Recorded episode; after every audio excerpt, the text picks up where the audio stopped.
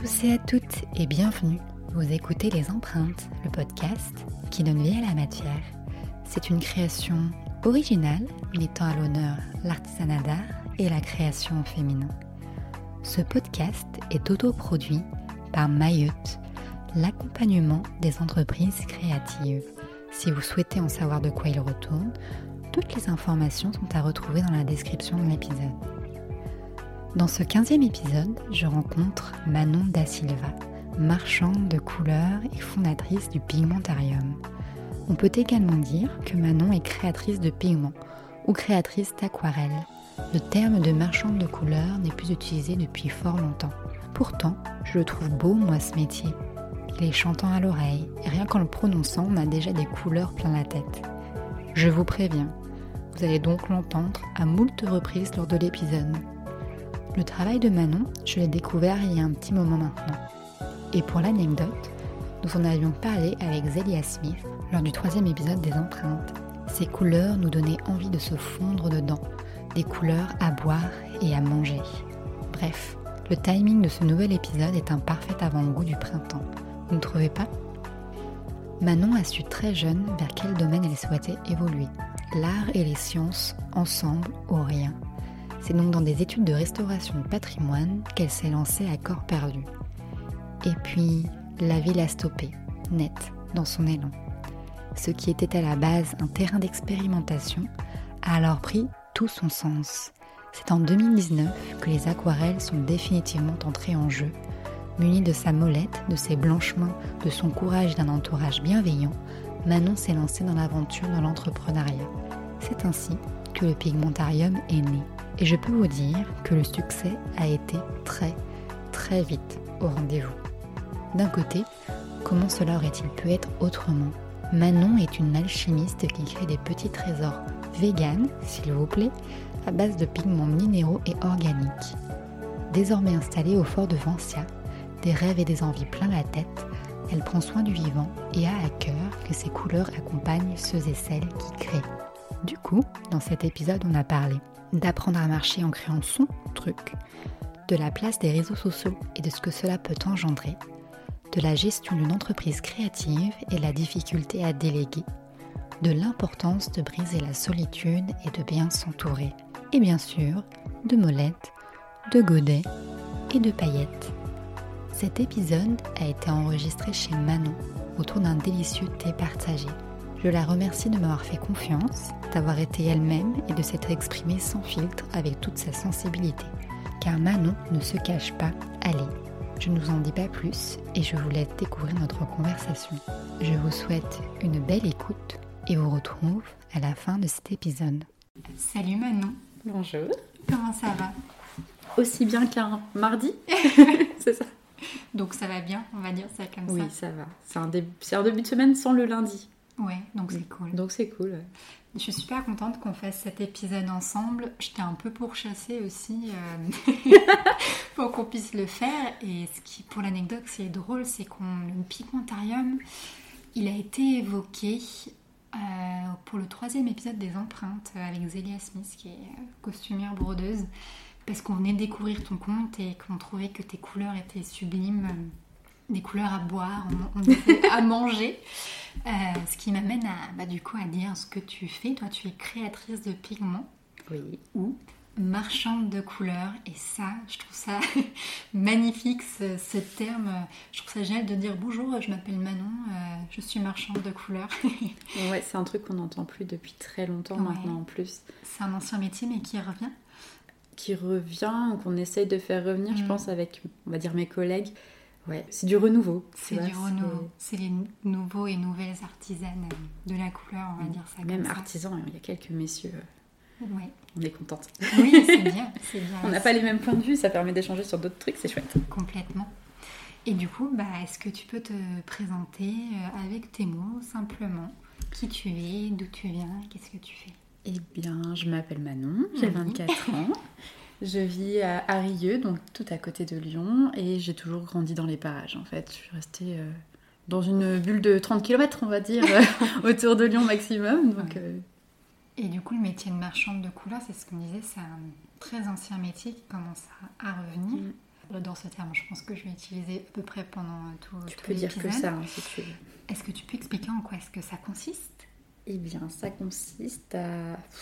En fait, c'est compliqué à définir, mais oui et non, c'est tellement clair dans ma tête que j'ai pas les mots pour le dire, vu que c'est imagé, mais euh, ça consiste simplement à, à faire en sorte que chacun trouve son bonheur euh, avec les couleurs dont il a besoin, simplement, et d'être un peu l'intermédiaire mhm. qui permet aux gens de, trouver ce qu'il faut pour qu'ils puissent peindre et dessiner euh, comme ils l'entendent. Et...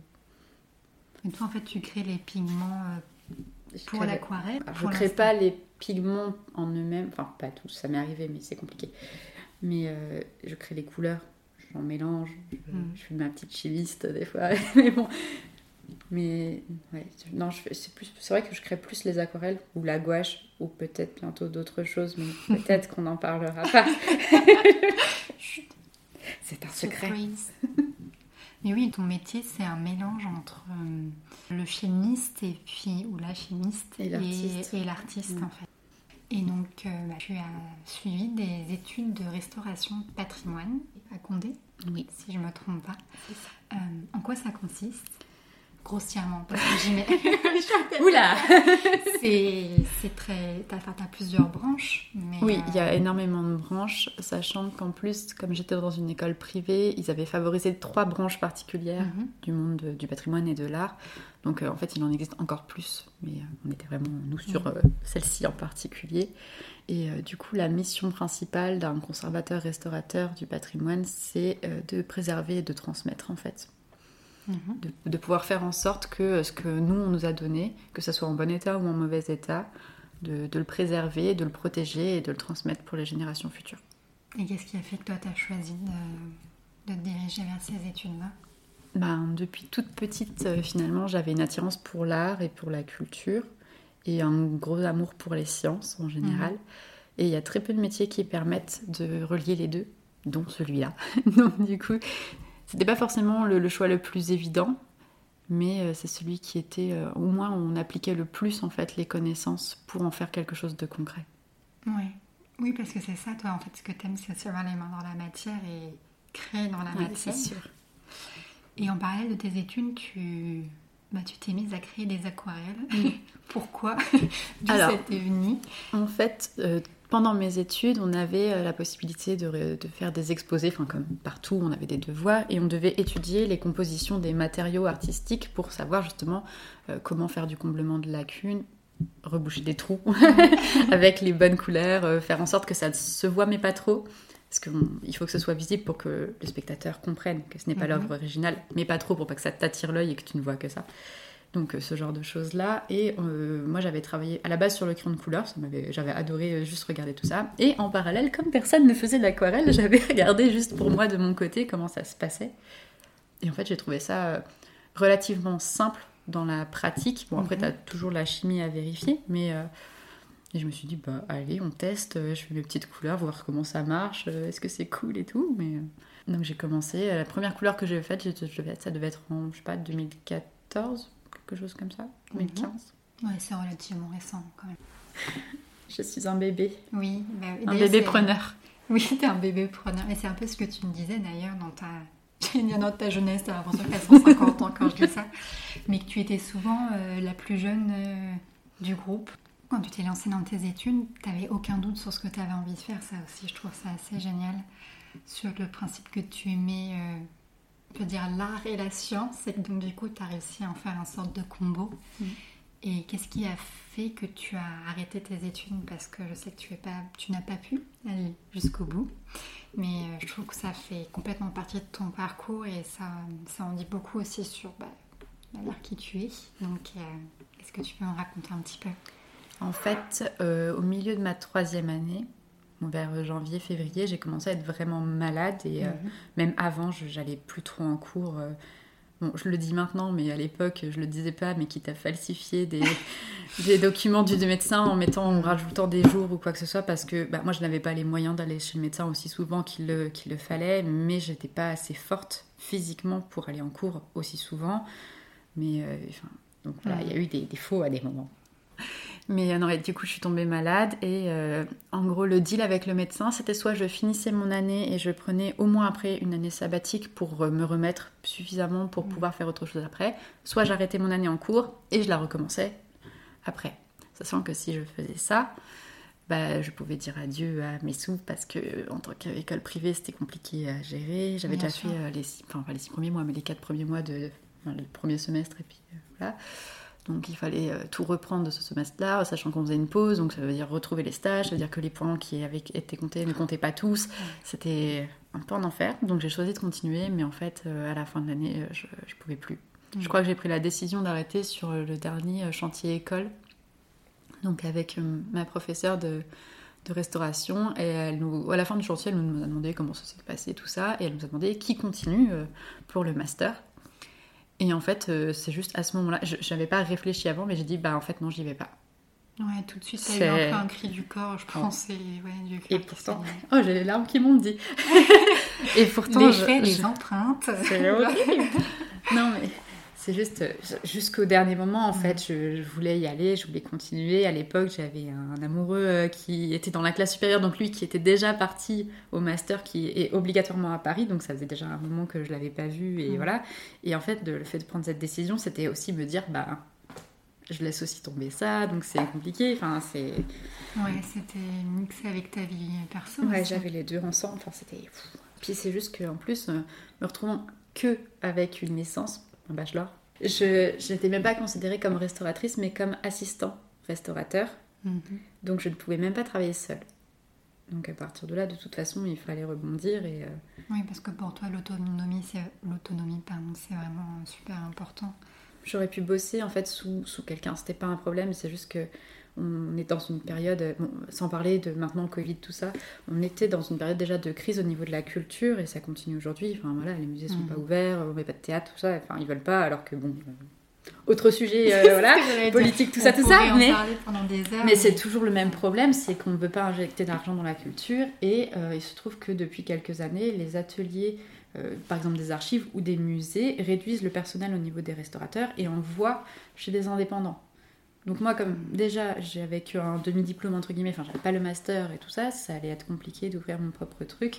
Et euh, enfin, de toute façon, je savais qu'il fallait au moins que je me fasse de l'expérience. Et s'il faut se faire de l'expérience, il faut travailler sous quelqu'un. Sauf que comme c'est que des indépendants et que les, ateliers publics ne sont plus ouverts ou il n'y a plus assez de monde, bah, je pouvais pas me faire d'expérience finalement, donc je ne pouvais pas travailler. C'est un vrai problème quand même. J'avais trouvé une fois un poste et je me suis dit, est-ce que j'y vais? Parce qu'en fait, il demandait très peu d'expérience. Et c'était, pour mon jeune âge, c'était extrêmement bien payé, avec euh, limite le logement vraiment tout, à côté, tout ce qu'il fallait et tout. Mais c'était un peu dévié de ma propre branche. Et je me suis dit, mais est-ce que vraiment je veux ça? Est-ce que vraiment je veux m'isoler à ce point? Est-ce que je veux hmm. tout changer? J'y suis pas allée. Je sais pas si c'est un regret ou pas, mais, euh, après, c'est pareil. J'aurais pu y aller pour me faire plaisir, me dire ça me fera une expérience, mais mon côté, euh, mon côté moi, mon côté, je sais pas comment dire, mais tu sais, le, ma, culpabilité euh, mm. sous-jacente qui est toujours là me disait oui, mais si tu y vas, même ne serait-ce que deux ans, tu vas faire perdre deux ans à la personne qui va te former parce que bon, après, il faudra qu'elle reforme quelqu'un. Et si là, elle veut juste partir à la retraite et former quelqu'un, bah en fait. Euh, C'est vrai qu'il y a souvent un peu cette notion d'apprentissage et que mm. la personne qui est formée derrière reprend. Et donc, c'est vrai que ça faisait pas partie de mm. tes plans. Euh, je peux comprendre en effet que ce sentiment de culpabilité euh, qui t'a aussi poussé à pas à payer les quoi. Mm. Moi, ce que je voulais te demander, c'est comment est-ce que tu as, as, réagi quand tu as réalisé que tu devais arrêter tes études? C'était quand même une mise à pied et qu'est-ce que qu'est-ce que tu as fait après ça?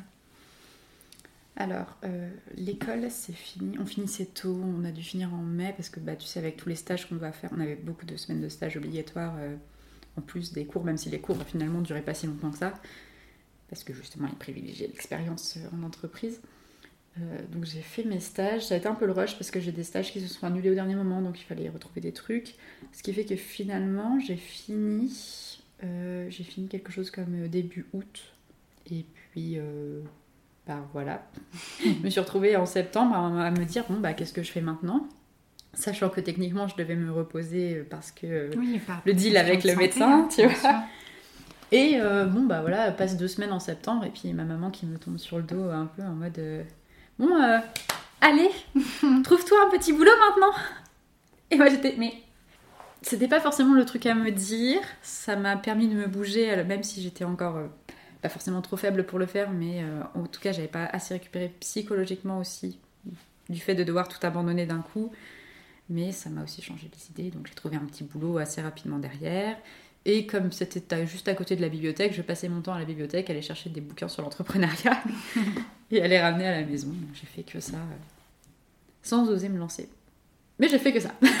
Pas encore, mais c'était, euh, c'était l'eau qui dort, on va dire ça comme ça. Et puis au final, c'est venu nourrir, euh, enfin cet empêchement, cette euh, frustration, c'est venu nourrir ce que tu as développé avec le pigmentarium. Donc euh, comme quoi rien n'arrive complètement par, par hasard, quoi. Bah, il le fallait, hein, de toute façon. Si je, si je faisais pas ça, je pense que ma santé me permettrait pas d'avoir un boulot traditionnel. Oui. Et mon état d'esprit non plus, enfin qui je suis ne me le permettrait pas. Je suis pas quelqu'un que tu peux fermer dans un bureau. J'aime pas être trop contrainte. Enfin, Mm. c'est compliqué. Sinon, je suis pas productive en fait. Et du Ouais. coup, comme je fonctionne pas sur ce modèle-là, il fallait que je crée mon propre truc. En fait, c'est soit je, je créais ça, soit je m'enfermais dans une vie que je n'avais pas envie de vivre. Ouais. Et du coup, euh, allons-y quoi. Ouais. Et du coup, à quel moment tu t'es dit, allez, je me, Ah bah tard. je, je lance, euh, sans, sans parler d'officialisation euh, du, allez, j'ai ouvert ma boutique, c'est parti. Ouais, le, le fait de réaliser Euh, qu'il fallait que je fasse quelque chose, ça s'est fait très tôt. Bah, quand euh, Ouais. là j'avais mon petit boulot, comme je cherchais déjà euh, dans les bouquins en entrepreneuriat, Mhm. tout ça. Mais, euh, mais je savais qu'il fallait au moins que j'essaye. Mais après, bah, c'est juste que tu te retrouves bloqué parce que tu sais pas par où commencer, tes deux parents sont employés, euh, même dans ta famille, t'as pas de. Voilà, non, quoi. pas du tout. Et, et j'en avais même pas dans mes contacts directs. Ouais. Et j'avais que euh, 21 ans à l'époque. Enfin, C'était il y a 3 ans, mais bon. Il s'est passé beaucoup de choses entre temps, mais c'est vrai que quand tu ne baignes. Enfin, je vais parler pour moi également, mais quand tu ne sors pas, quand tu ne baignes pas dans un milieu entrepreneurial ou que tu n'es pas entouré de personnes qui, ont créé leur, entreprise, tu n'as pas forcément, on va dire, les réflexes ou les outils ou les, les mécanismes de pensée pour. euh, bah, bah, pour te, va dire pas pour te lancer, mais pour euh, voilà, te, te soutenir. Et puis c'est quelque chose qui doit se créer. Parfois ça prend un petit peu de temps. Et du coup, bah, toi, ce temps, tu l'as pris en travaillant, euh, en faisant ce, ce petit boulot dont tu parles et euh, à construire au fur et à mesure ton projet. J'y arrivais pas toute seule. En fait, je suis quelqu'un de d'assez- J'étais quelqu'un de très introverti et juste ne serait-ce que décrocher le téléphone pour appeler une banque, c'était pas possible. Tu... Enfin, c'était vraiment compliqué. Donc le petit boulot en question m'a aidé à débloquer ça parce que du coup j'étais dans la vente, donc au contact des clients et quand le téléphone sonne, tu y vas.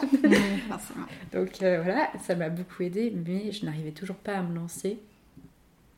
Je sais pas, je pense que j'avais peur en fait, simplement. Enfin, c'est normal, c'est un, un inconnu, t'as Mhm. peur de te foirer, t'as pas de.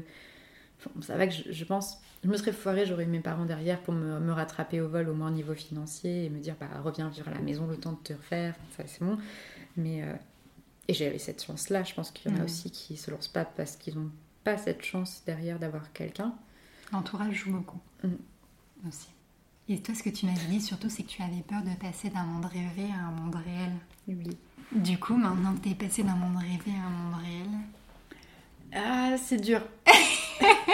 c'est la question. Oh, je me suis pris une bonne claque. Pas qu'une claque, tu vois, c'est vraiment le. Tu vois, le, le truc avec lequel tu, tu jouais au jeu de paume, le truc énorme où tu frappais la, la balle, je me suis pris ça dans la tronche. Tu vois, Au le, le tu truc en bois. Ah non, mais alors là, je te explique même pas. En- et, et encore, et là, ça fait depuis, euh, ouais, depuis décembre où je suis à jour au niveau de la compta à peu près, parce que Mhm. j'arrivais pas, il y a plein de trucs, je j'arrive pas à gérer, c'est trop, enfin, c'est pas que c'est trop compliqué, mais pour euh, tout ce qui se passe, en plus de tout, et ça fait beaucoup. Mhm. En fait, euh, ça c'est un sujet qu'on aborde souvent et c'est le fait que les créateurs, les créatrices, artisans, artisanes, vous avez une multitude de choses à gérer en plus de Bah, la on a- on a production, dix de la métiers, en fait. Vous avez 10 métiers, Bah, exactement. toi aussi, hein. Excuse-moi, hein, mais. On va dire ça comme ça. Et c'est vrai que bah, tu es euh, chef d'entreprise, mais en même temps tu es comptable, en même temps tu es gestionnaire, en même temps tu es livreur, parfois vendeuse quand tu as ta boutique. Enfin, c'est super difficile de tenir toutes ces casquettes et euh, sans même parler d'une question de, de compétence ou de personnalité, c'est enfin, épuisant. C'est Et c'est de la formation en permanence. exactement. Donc toi, comment est-ce que comment est-ce que tu réussis à gérer ça? Mais j'y arrive pas. c'est le foutoir. Vraiment. C'est vraiment. euh, J'avais tellement envie de parler de jolies choses, de paillettes et tout. Mais on va parler de non, paillettes. Mais aussi. on va parler de du faire rêver les gens, mais là c'est juste la, la dure réalité. Ce n'est pas gérable. Non, mais c'est important qu'on de se bien de s'entourer euh, d'un point de vue, euh, on va dire, soutien euh, moral, psychologique, euh, que ce soit les amis, la famille ou l'environnement professionnel, c'est une chose. Et puis après, il y a le côté plus, on va dire, pratico-pratique. Et euh, voilà, de trouver euh, bah, les bons, les bonnes collaboratrices, collaborateurs pour euh, bah, t'aider à développer ou stabiliser euh, bah, ton entreprise créative. Et euh, bah, toi, c'est quand même très récent parce que tu t'es lancé en 2019, Mm. si je dis pas de bêtises. Ça va faire Nous deux sommes ans. début juin. 2021, donc euh, voilà. J'ai ça un an et demi. Tu as fait tes dents, c'est bien. Ouais, c'est ça. Et voilà, Je commence à marcher. Et ouais, non, ça c'est clair que Mais tu vois, c'est de difficile. bien s'entourer, c'est pas Ouais, simple. c'est difficile aussi bah, de commencer juste à crapahuter, mais de devoir se dire euh, à cette hauteur euh, de 50 cm, Mm. je dois embaucher des gens parce que j'arrive pas à crapahuter toute seule. Oui, mais Tu c'est vois, c'est pas parce que tu, c'est pas parce que tu es toi Manon, ou c'est pas, tu vois, tu, Mm. tu n'es pas, euh, tu peux pas être un surhomme ou une surfemme, c'est pas possible. Oui, mais c'est tellement dur de déléguer. Mais c'est vrai que c'est quelque chose euh, que je trouve très important de, surtout la création, c'est quelque chose qui vient du cœur, et donc du coup c'est empreint de beaucoup d'émotions, et donc qu'est-ce que tu peux déléguer et à qui Mm. Et les liens de confiance, ça met du temps à se mettre en place. Donc, euh, mais Ça, toi, c'est une chose qui me fait tellement peur. Tu vois, de- Ouais. d'embaucher quelqu'un parce que j'ai un feeling, mais que finalement ça n'aille pas. Tu vois ce que je veux dire? Parce qu'on sera forcément que deux au début. Et vivre, entre plein de guillemets, mais bon, être avec quelqu'un 8 heures par jour, ça veut dire partager une, grosse partie de sa vie, enfin un tiers de sa vie. Mhm. Mais bon, on va dire un, peu, un petit tiers de sa vie avec une personne qu'on ne connaissait pas. On décide de lui faire confiance sans la connaître. Et en la connaissant, est-ce que ça ira Tu vois? Mhm. C'est. Oui, c'est vrai que le feeling est super important pour, euh, j'allais dire pour embaucher. Ouais, ça fait peur, mais c'est peut-être nécessaire. Faut réussir à, à- à surpasser cette peur. Alors, ça, ça n'avance que moi. Euh, mais ça, je te l'avais déjà dit, mais je trouve que tu as été euh, incroyablement courageuse dans ton parcours. Euh, déjà pour des raisons de santé, tu vois, d'affronter tout ça, et aussi parce que tu t'es lancé alors que tu avais assez peu de moyens dans ton, voilà, dans ton entreprise.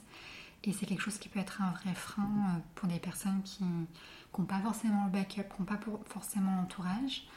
Euh, donc est-ce que voilà, il y a quelque chose que tu aimerais conseiller ou dire aux personnes euh, qui, qui, qui sont parfois freinées voilà, par cet aspect euh, financier dans leur projet?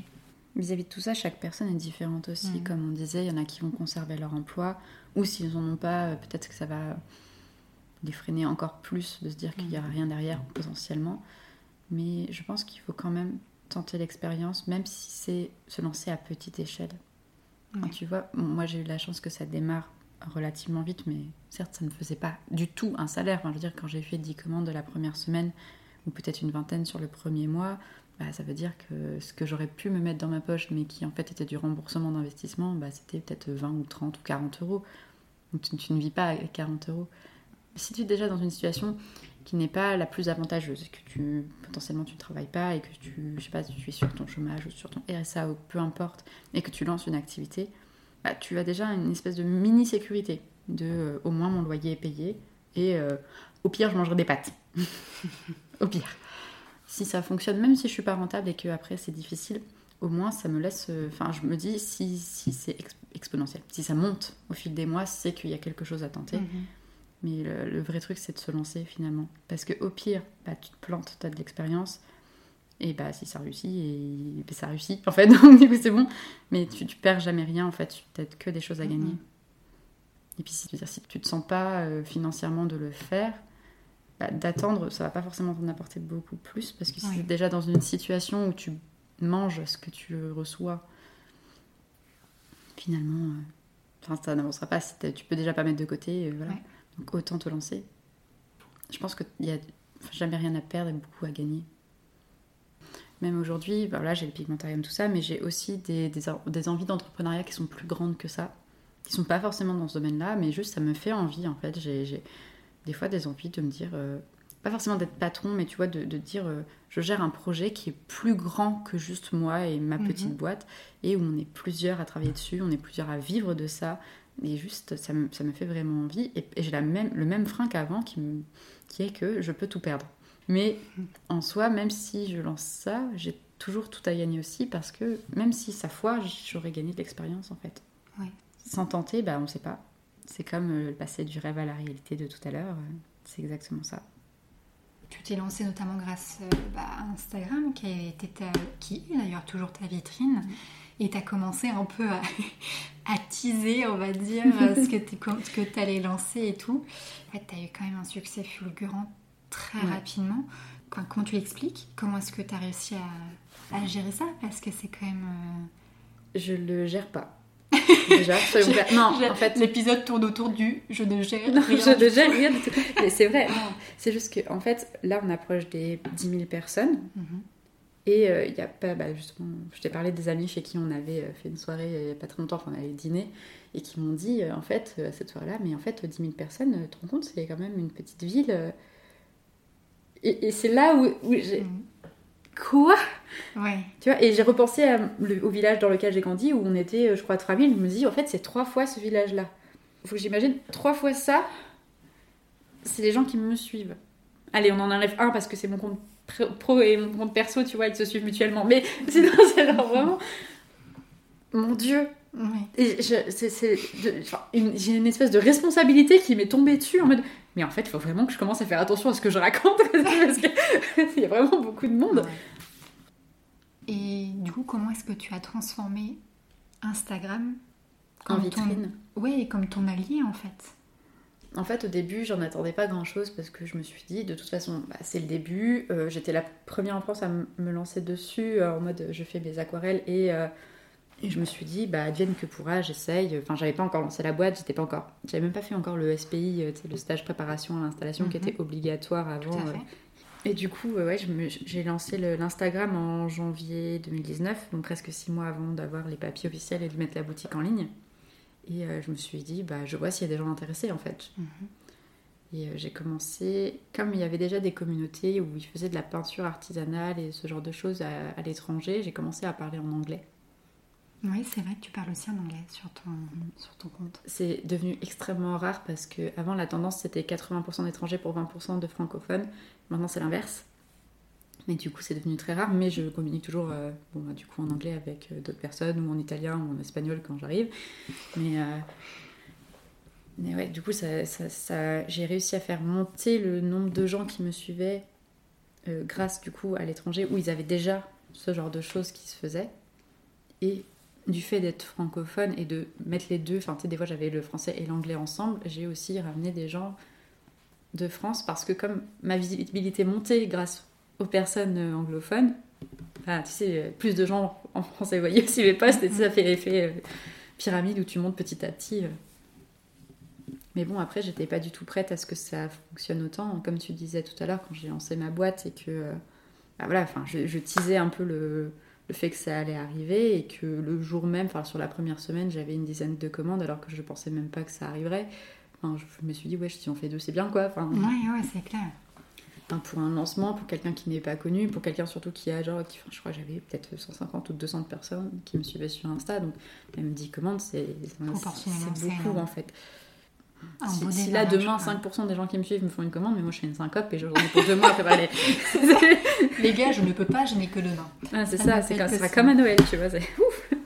Donc ouais, puis après ça a été exponentiel parce que j'ai eu la chance en fait euh, bah, de, promouvoir aussi mes posts euh, tu sais, sur euh, la région. Donc en fait mhm. il y a aussi des artisans de la région, illustrateurs qui m'ont repéré, comme Marine de l'Encoré Marine.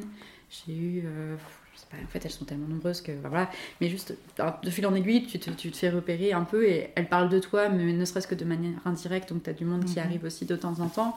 Et puis, bah, ça monte après, de toute façon. Oui, puis toi, c'est vrai que c'est ce que tu proposes.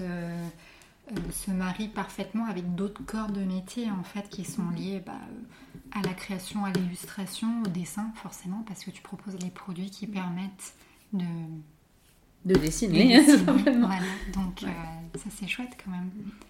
Question basico-basique, mais qu'est-ce qui te plaît dans ton métier, dans ton activité? Ben, Et qu'est-ce qui te plaît pas aussi Mais qu'est-ce qui te plaît d'abord? À la base, tout me plaît. Le, fait, le, le- le- le fait que des fois des choses ne me plaisent pas, c'est le fait de les répéter trop. Mm. Tu vois, enfin, j'adore préparer les commandes, mais à Noël, quand tu fais ça à 12 heures par jour et pendant deux semaines, Oui, c'est moins, c'est moins sympa, c'est clair. et surtout quand tu as des petites réflexions qui ne sont pas méchantes, mais qui sont là quand même de euh, Oh, vous faites plus les petits mots manuscrits. Comment est-ce que tu gères euh, ce type de, on va dire, de remarques qui en soi sont pas du tout euh, faites pour être euh, désagréables Je peux te Mm. redire la phrase Ce sera le sous-titre de l'épisode. Le pigmentarium, rien n'est géré. Ça dépend. En fait, euh, si c'est bienveillant, il n'y a pas de problème. En fait, Mhm. en général, j'explique parce que comme ça, ils, ont, ils savent pourquoi en fait. Mais bah, si t'es pas gentil, en général, hypersensibilité présente, et puis Mhm. je suis en larmes, et puis ça va pas, et puis Est-ce que tu penses que l'hypersensibilité, c'est euh, une force dans ton travail? C'est comme partout, c'est une force et une faiblesse. Ouais. C'est une force parce que euh, ça me permet de comprendre aussi beaucoup de choses plus facilement, enfin, d'être plus proche des gens, mais euh, c'est une proximité qui n'est pas forcément facile à vivre au quotidien, et du coup, bah, oui, c'est dur des fois. Ouais, et puis en plus, c'est une proximité qui est, on en parlait un petit peu tout à l'heure avant de commencer, qui, qui est encore plus exacerbée, j'allais dire à cause pour le coup des réseaux sociaux. Parce que la limite entre parfois euh, la vie privée, la vie perso, euh, les heures de travail, euh, c'est c'est pas simple à mettre en place. Ça, à la fois, ça peut permettre de, de se rapprocher euh, ou de d'avoir, enfin voilà, de créer une forme de communauté. Et ça, c'est c'est à la fois génial parce que c'est ce que tu me racontais un petit peu tout à l'heure avec des personnes voilà, qui soutiennent ton travail, qui te suivent, qui, qui achètent aussi tes pigments. C'est une communauté qui t'aide euh, bah, à choisir les noms de tes, tes pigments. Et du coup, de pouvoir faire appel à eux là-dessus, c'est quand même super sympa. Donc euh, ça aussi, c'est pendant positif. Et c'est vrai que parfois, faire un peu la police, euh, ça doit être quand même assez... euh, C'est Assez c'est un rôle que je n'aime pas. Ouais. C'est un rôle que je n'ai pas envie d'avoir. Mais euh, on en revient encore à la question d'avant sur euh, comment gérer euh, tout ça, tout ça. Mais pareil, c'est un truc que je peux pas déléguer. Enfin, je peux le déléguer, mais je n'y arriverai pas. Mm. C'est, Ouais. tu vois, ça veut dire que quelqu'un d'autre devra faire ça. Et comme moi, je n'aime pas faire ça, je n'ai pas envie que quelqu'un d'autre souffre de devoir le faire. Mm. Tu vois Ouais. Et peut-être que cette personne, elle souffrira pas. Peut-être, faire. peut-être. Peut-être ça aussi, c'est juste, intéressant. C'est de s'entourer de quelqu'un qui soit complémentaire de toi. Oui. Euh, et euh, comment est-ce que tu choisis quelle couleur tu vas faire? Hmm, Ça dépend. Il y a, en ce moment, surtout, il y a beaucoup de couleurs qui vont revenir parce que j'ai demandé ce que les gens voulaient voir et comme je suis bloquée au niveau de certains fournisseurs, je, je vais essayer de refaire au maximum ce que j'ai avec les pigments que j'ai en stock. Mais sinon, c'est souvent mes envies perso ou des thèmes de l'art, comme j'ai fait la box des nymphéas, du coup, par rapport Mhm. à Claude Monet et aux couleurs qu'on pouvait retrouver dans ces tableaux. Mais sinon, c'est euh, souvent des envies. euh, bah, du coup, l'hiver, comme il fait souvent gris, j'ai souvent envie de couleurs qui pètent. L'année dernière, en janvier, on était sur les roses fluo. Après, on a fait euh, du jaune, du violet. Après, on a eu des bleus pour mars. Février, là, j'ai un petit set sur euh, Bali qui devrait sortir normalement. Donc, c'est du vert, un petit peu de rose pastel et euh, peut-être du bleu. Peut-être aussi du, un beige très très clair pour faire un peu du sable. Je ne sais pas. C'est encore c'est un peu en élaboration, donc ça va. Mais donc, non, c'est vraiment des envies. En fait, sur le moment, un truc qui me manque, c'est aussi bête entre guillemets que ça. Après, t'as toujours la difficulté de trouver les noms. Ouais. D'où l'appel à la communauté. Oui, où j'ai besoin que, que tout le monde soit derrière des fois euh, pour m'aider. Qui- euh, Quelle est l'importance pour toi de la, on va dire de la démarche durable dans ton travail? Parce que clairement, c'est quelque chose euh, qu'il faut qu'on évoque. Parce que toi, tu crées des pigments qui sont euh, véganes, qui sont au plus respectueux de l'environnement et des animaux. Et puis, c'est lié aussi à ton histoire personnelle qui, voilà, où il y a moins d'éléments, on va dire, chimiques qui peuvent euh, Impacter l'humain. impacter l'humain. Exactement. Comment tu veux que je réponde à cette question? Je sais pas. En fait, je ne sais pas d'où c'est venu vraiment. Mhm. Je pense que c'est en grande partie venu de mon compagnon Ouais. qui euh, m'a fait. C'est pas qui m'a fait découvrir parce que bien sûr l'écologie on en parler depuis longtemps, on a appris le tri, enfin ce truc euh, à l'école on commençait à voir aussi les bacs jaunes et bacs verts, donc voilà. Mais euh, j'avais pas le pied dedans comme je l'ai maintenant en fait. Et j'ai beaucoup pris conscience grâce à lui, enfin des fois, je, regrette que, j'ai autant de cartons à recevoir parce que ça me fait mal au cœur de me dire qu'il y a autant de transport, autant d'emballage, autant des fois de suremballage, en plus des emballages plastiques. Mm. Mais c'est une réflexion que j'avais pas avant et c'est du fait d'avoir vécu avec lui et que lui me freinait en fait pour certaines choses et me disait mais tu te rends compte que et après je me dis ah oui quand même que du coup je me suis posé la question et je me suis dit si je fais ça dans ma vie perso il faut que je le fasse dans ma vie pro parce que j'ai pas envie que bah comme pour tout le reste, j'ai pas envie que ce soit dissocié à 500%. Donc, si je veux rester cohérente, il faut que ce le soit aussi. du coup, il a fallu euh, faire des concessions sur plein de choses, mais. Euh, Et c'est quelque chose qui est apprécié, je pense. J'espère. J'espère vraiment. Parce que bon, si c'est ça dans le vent et que euh, les personnes juste le voient, disent ok, mais sans comprendre la démarche derrière, c'est dommage aussi. Enfin... Oui, c'est clair. Et tes pigments, ils viennent d'où? De partout. De partout? Il y a beaucoup de fournisseurs. J'essaye de favoriser en France, forcément, mais eux-mêmes font venir des fois de l'étranger parce que tu as certaines carrières qui n'existent pas en France. Si par mhm. exemple je fais venir du lapis lazuli, donc une pierre précieuse bleue qu'on trouve que dans certaines mines parce que les formations euh, entre minéraux euh, qui donnent ça se font que à certains endroits, bah, ça viendra pas de France. Mhm. Mais les fournisseurs, il y en a en France, donc tu recoupes des fois. Ou alors au plus loin en Europe, c'est bien aussi, mais bon, après c'est compliqué, il y a plein de trucs que tu peux pas avoir parce qu'on n'a pas la, géologie pour en fait. Donc du coup, euh, des fois tu es bloqué et tu dois prendre plus loin. Bah après, d'un côté, voilà, tu jongles entre euh, voilà, ton mm. éthique, euh, ce que tu défends, et puis... C'est comme j'ai eu un contact avec un fournisseur en Chine. J'ai très envie de travailler avec lui parce qu'il a deux, trois couleurs. C'était Mika, donc c'est ce à paillettes Hmm. duochrome ou trichrome, donc qui, qui ont deux ou trois couleurs selon la lumière.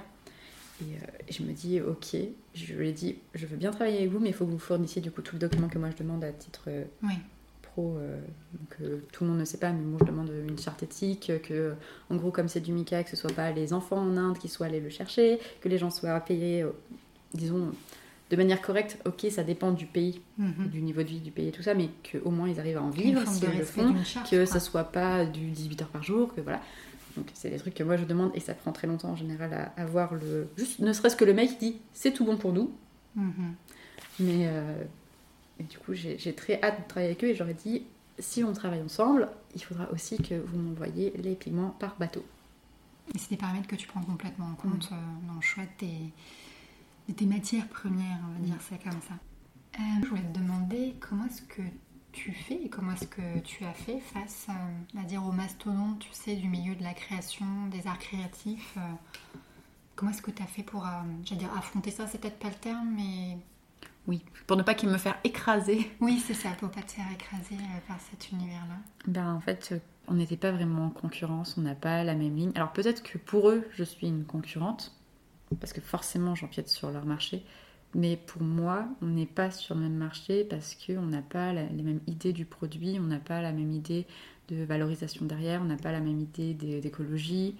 Enfin, il y a plein de choses en fait qu'on n'a pas en commun. Et en plus de vendre le produit en lui-même, je vends aussi tout ce qui est autour en fait, mhm. finalement. Tout l'investissement que j'y mets, le temps, le, le, fait de faire moi-même mes godets plutôt que d'acheter des trucs en plastique et de les faire venir par avion. Enfin, c'est une concurrence qui n'en est pas au final parce que vous n'êtes pas sur les mêmes, euh, les mêmes dynamiques.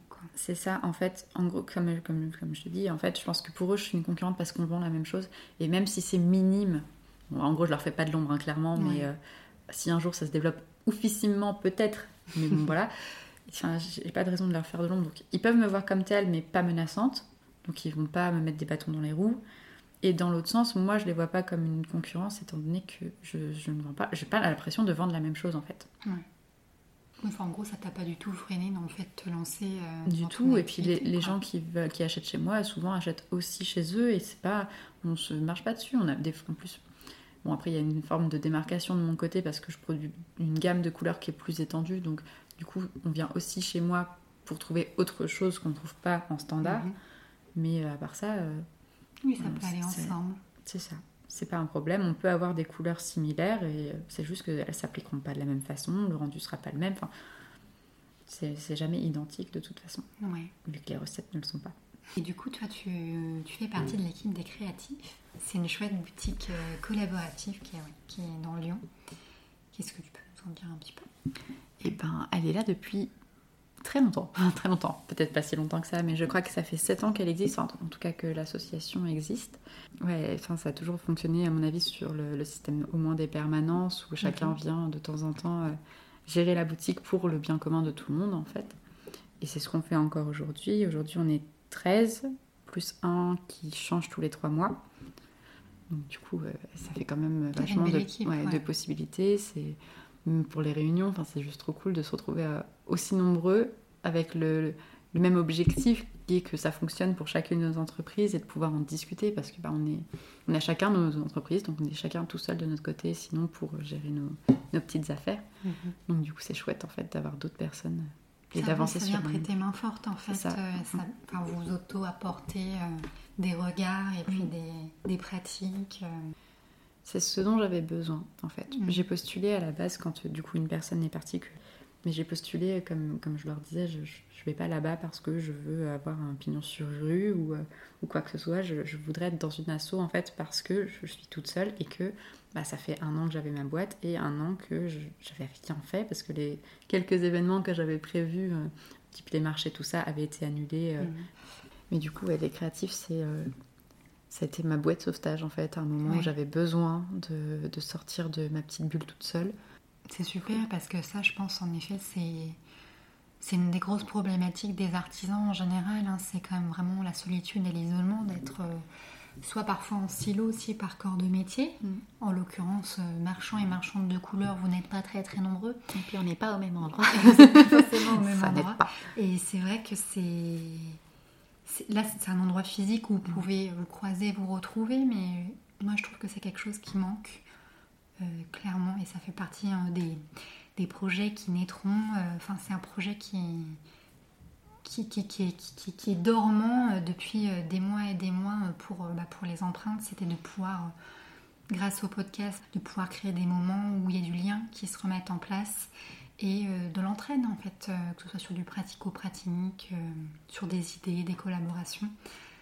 je pense que c'est essentiel, on voit encore plus avec le, voilà, avec le Covid que, le, que le, lien humain est très important. Et je trouve que dans le milieu de l'artisanat, il y a des grandes instances qui existent, hein, bien sûr, mais ça reste des grosses. c'est trop gros. Des grosses têtes, voilà. Et je me dis que, ramener quelque chose d'un peu plus humain, que ce soit des apéros complètement décomplexés ou des ateliers sur euh, comment, euh, comment gérer ma compta, mais voilà, qu'il puisse y avoir un petit moment de partage. C'est, clairement, c'est, quelque chose euh, à développer.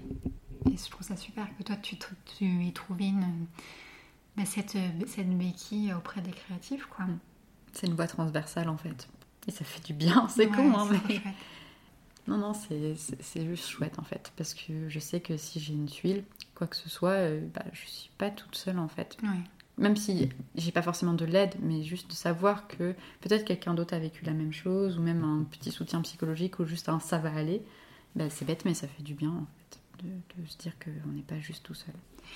Et euh, dans quel cadre en fait tu, tu crées Tu habites autour de Lyon Tu as été un moment dans les pentes de la Croix-Rousse, si je me trompe pas tu travailles au créatif et maintenant tu es pas très loin du fort de Vancia. Je suis dans le fort de Vancia. Dans le fort de Vancia. C'est quand même euh, un super beau cadre pour, euh, même s'il fait froid, hein, clairement, euh, l'hiver, mais c'est un très chouette cadre pour pouvoir développer ton activité.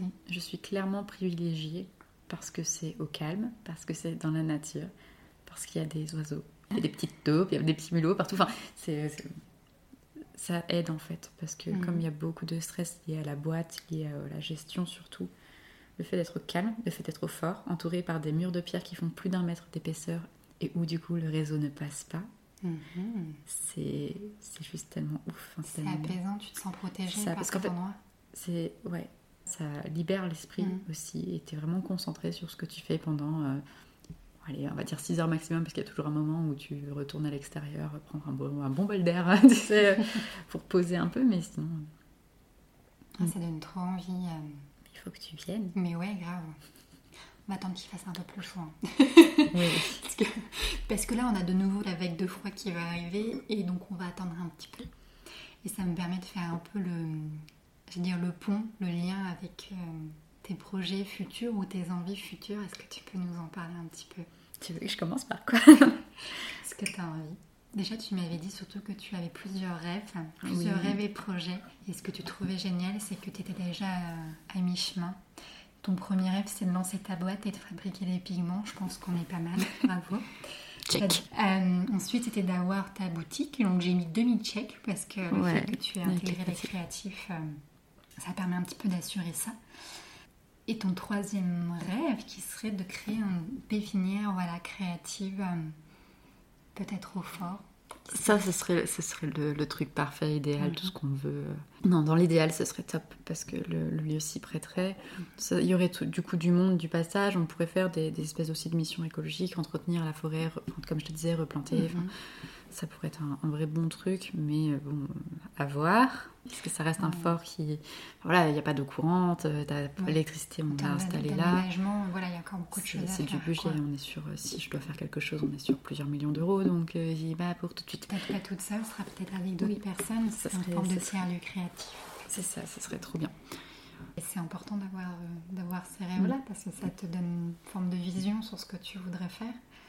Et je pense que tu as des tu as pas mal de personnes qui pourraient te rejoindre sur cette, euh, sur cette vision-là. Affaire à suivre. Et là, il va arriver la question de la fin, une des deux questions de la fin. Ça me fait peur. Et, et celle que je vais te poser, c'est quelle empreinte tu as envie de laisser, toi, Manon? Aucune empreinte. Pour la planète, on va dire aucune empreinte, si possible, ça n'arrivera jamais.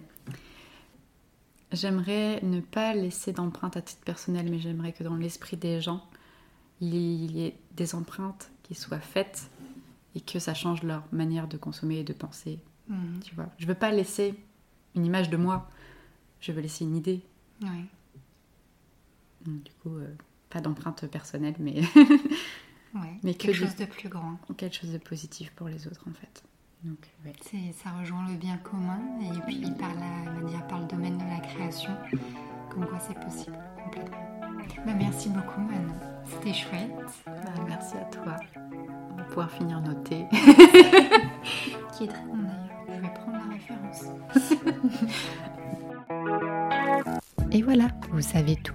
J'espère que vous avez apprécié cette conversation et qu'elle a peut-être éveillé chez vous l'envie de vous lancer dans l'aquarelle et de composer votre propre palette. J'espère surtout qu'il a rempli votre tête de couleurs et qu'il vous a donné envie d'en faire tout autant dans votre vie. Rien que ça. Comme toujours, si vous ne connaissez pas le travail de Manon, notre marchande de couleurs, je ne peux que vous inviter à partir l'explorer. Croyez-moi, vous allez en prendre plein les mirettes. D'ailleurs, je présente d'avance toutes mes excuses à Manon pour la surcharge de commandes à venir. Pour conclure, je dédie cet épisode aux hypersensibles de mon cœur qui se reconnaîtront. Car yes, we can. Et oui, j'aime bien glisser quelques expressions anglaises, vous ne m'en voudrez pas. Et surtout, à toutes les artisanes et les artisans, les créatrices et les créateurs qui se sentent seuls, je vous assure que vous ne l'êtes pas. Vous êtes fort, vous êtes résilient, votre travail, c'est de l'or. Bref, tout va bien se passer vous pouvez compter sur les empreintes pour vous épauler. Enfin, comme d'habitude, je termine cet épisode en vous remerciant, comme toujours, pour votre écoute. Également, si vous souhaitez prolonger un peu cet épisode et que ce n'est pas déjà fait, je vous invite à vous abonner à la newsletter des empreintes. Elle est envoyée quelques jours suivant la sortie de l'épisode du mois. Si l'épisode et le podcast vous ont plu, n'hésitez pas à laisser une note ou un commentaire sur Apple Podcast. 5 étoiles, ce serait le top. On aime bien et je vous assure que ça a son importance. Mais surtout, s'il vous a plu, partagez-le. Partagez-le auprès de ceux et celles qui pourraient en apprécier le contenu. Et si vous souhaitez être au courant de la suite des épisodes, je vous invite à suivre les empreintes sur les réseaux sociaux. En attendant, je vous souhaite de rester curieuse et curieux et de continuer à tendre l'oreille. Et je vous dis à très bientôt.